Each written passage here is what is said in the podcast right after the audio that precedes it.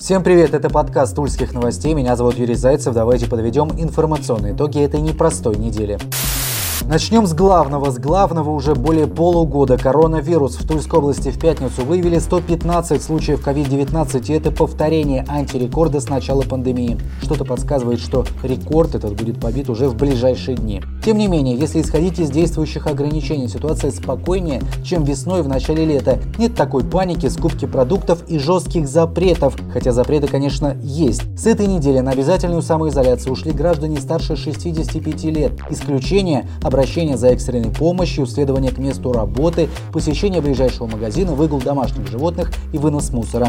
Работодатели обязали перевести 30% сотрудников на удаленку. С 27 октября при проведении развлекательных мероприятий, в том числе спектаклей, концертов, представлений и кинопоказов, зал может быть заполнен не более чем на 30%. На спортивных мероприятиях допускается присутствие не более 10% болельщиков. Кроме того, приостановлена деятельность полустационарных отделений соцобслуживания образования для граждан пожилого возраста и инвалидов. Все школы ушли на каникулы до 6 ноября. В региональном Минобре не исключили, что после отдыха средние и старшие классы могут уйти на дистанционное обучение. Сохраняется и масочный режим. Он, кстати, введен по всей стране. Носить защитные средства нужно в помещениях, местах скопления людей, транспорте и на остановках. По данным Роспотребнадзора, 80% заболевших в Тульской области маски не носят. Регион нуждается в дополнительных койках для лечения больных коронавирусом. Завершаются работы по переоборудованию больницы номер 10 Тулы. Также в начале ноября ковидарий будет открыт на базе инфекционного отделения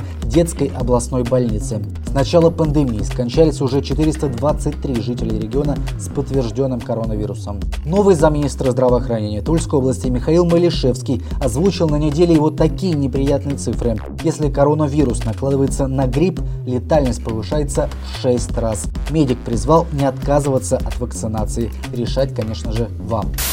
Принято решение о продлении сроков бесплатной выдачи карт «Тройка». Это, отмечают в правительстве региона, позволит избежать скопления людей в пунктах раздачи в период подъема заболеваемости. Карту можно получить бесплатно до 30 ноября в центрах обслуживания населения ОЕРЦ. Это улица Льва Толстого, 114А, улица Октябрьская, 50, улица Марата, 24А, улица Станиславского, 6. Также ее будут распространять в общественных местах, парках и торговых центрах. Кроме того, в связи с введением режима обязательной самоизоляции для лиц старше 65 лет, люди этого возраста гарантированно получат карту в отделениях УИРЦ после снятия данной ограничительной меры. Минтранс просит уликов при посещении пункта выдачи соблюдать все требования Роспотребнадзора, пользоваться средствами индивидуальной защиты. Действовать тройка на территории региона, напомню, начнет уже со 2 ноября. Стоимость разового проезда 15 рублей. В пригородном сообщении 2 рубля 30 копеек за километр пути. Картой можно будет оплатить проезд не только в Тульской области, но и в Москве. Стоимость абонемента с неограниченным количеством поездок в городском транспорте на месяц составит полторы тысячи рублей. Онкологический центр в Туле появится на Калужском шоссе. Располагаться он будет недалеко от гипермаркета «Метро», ближе к Туле. Из федерального бюджета на строительство центра выделено еще почти 2 миллиарда рублей. Распоряжение подписал премьер-министр России Михаил Мишустин. Строительство начнется уже в этом году. Ранее старт работ был запланирован на 2021 год. Всего на создание центра потребуется около 8 миллиардов 200 миллионов рублей, из которых свыше 6 миллиардов будет профинансировано за счет федерального бюджета. Откроется центр в 2024 году.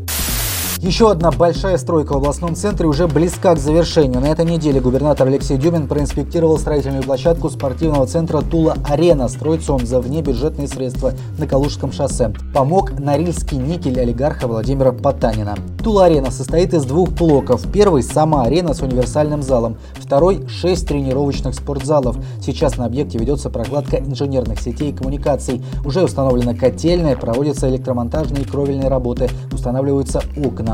В шести тренировочных залах будут тренироваться воспитанники областной школы Олимпийского резерва по дзюдо, самбо, боксу, рукопашному бою, спортивной борьбе и восточным единоборствам. Сдать объект планируют в июле следующего года.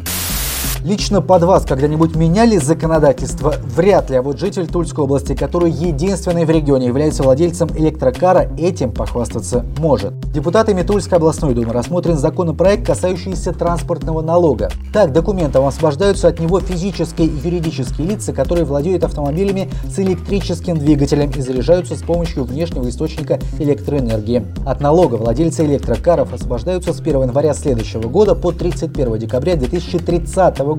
Правда, пока в Тульской области зарегистрировано всего одно такое транспортное средство. Таким образом, из бюджета региона объем выпадающих доходов составляет порядка 3200 рублей. В общем, еще один, помимо экологии, плюс в покупке электрокара. В поселке Косая гора двое молодых людей задержали опасного преступника. Владимир Дворянчиков около недели находился в розыске за преступление сексуального характера. Его жертвами стали две сотрудницы клининговой компании. Ранее Дворянчиков уже был судим за изнасилование. Подозрительного мужчину молодые люди заметили случайно в кустах, там же в поселке Косая гора. Дворянчиков попытался скрыться, но был настигнут, слегка помят и вскоре отдан сотрудникам полиции. Мужчине уже предъявили обвинения, он находится в СИЗО. Задержавших его молодых людей заявили в региональном УМВД наградят. Также на этой неделе в дачном кооперативе недалеко от Улы был обнаружен 40-летний Станислав Гусельников. От правоохранительных органов он скрывался больше месяца. Гусельников в конце сентября пропал вместе со своей падчерицей. Девочку нашли через неделю у родственников Гусельникова. Он же скрылся. По нашим данным, рассматривался вариант, что преступник мог сбежать на территорию Украины. В чем обвиняют Гусельникова, разберется следствие. По данным СМИ, падчерица и отчим были связаны очень тесными отношениями. Девочка была буквально влюблена во взрослого мужчину. Ранее Гусельников был судим за кражу, грабеж, наркотики и угрозу убийством. Сейчас мужчины работают следователем. Тульский арсенал все ниже и ниже. Команда плотно увязла в подвале турнирной таблицы и после 1-5 от ЦСКА болельщики не выдержали. Руководству клуба и лично главному тренеру в соцсетях было высказано множество претензий. Группа болельщиков-оружейников даже оформила их как некое требование. Также в сети была создана петиция за отставку Сергея Подпалова. Болельщики крайне недовольны результатами команды и винят в этом именно тренера. Набор игроков, считают фаны, позволяет показывать совершенно иной результат. Не прослеживается у Арсенала никакой игры. Из группового этапа Кубка России. Тулики, напомню, тоже вышли со скрипом, не одержав в основное время ни одной победы, только по пенальти, а соперники были уровня ПФЛ и ФНЛ.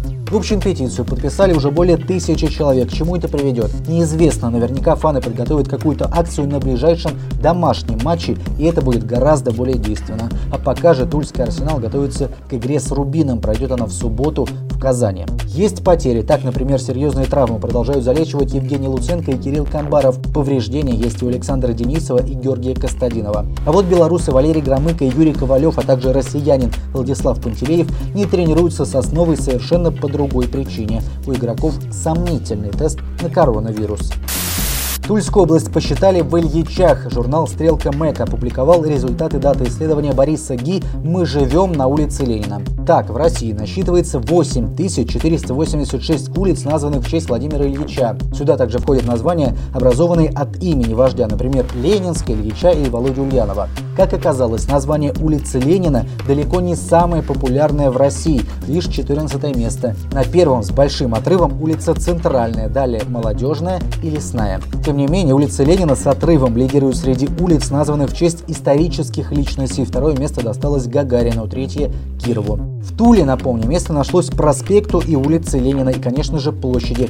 Всего в регионе 65 элементов уличной дорожной сети названы в честь Ильича. В России 250 площадей и 128 проспектов Ленина, Ленинских или проспектов Ильича. Также аналитики отыскали в Тульской области 61 памятник Ленину. В соседней Орловской области таковых, например, всего 37, а в Краснодарском крае 454. Ни одного памятника вождю нет в Назране, Нижневартовске, Нефтеюганске, Новом Уренгое и Ноябрьске. В Туле, напомню, не так давно был произведен ремонт постамента на площади Ленина. Потратили на это порядка 5 миллионов рублей.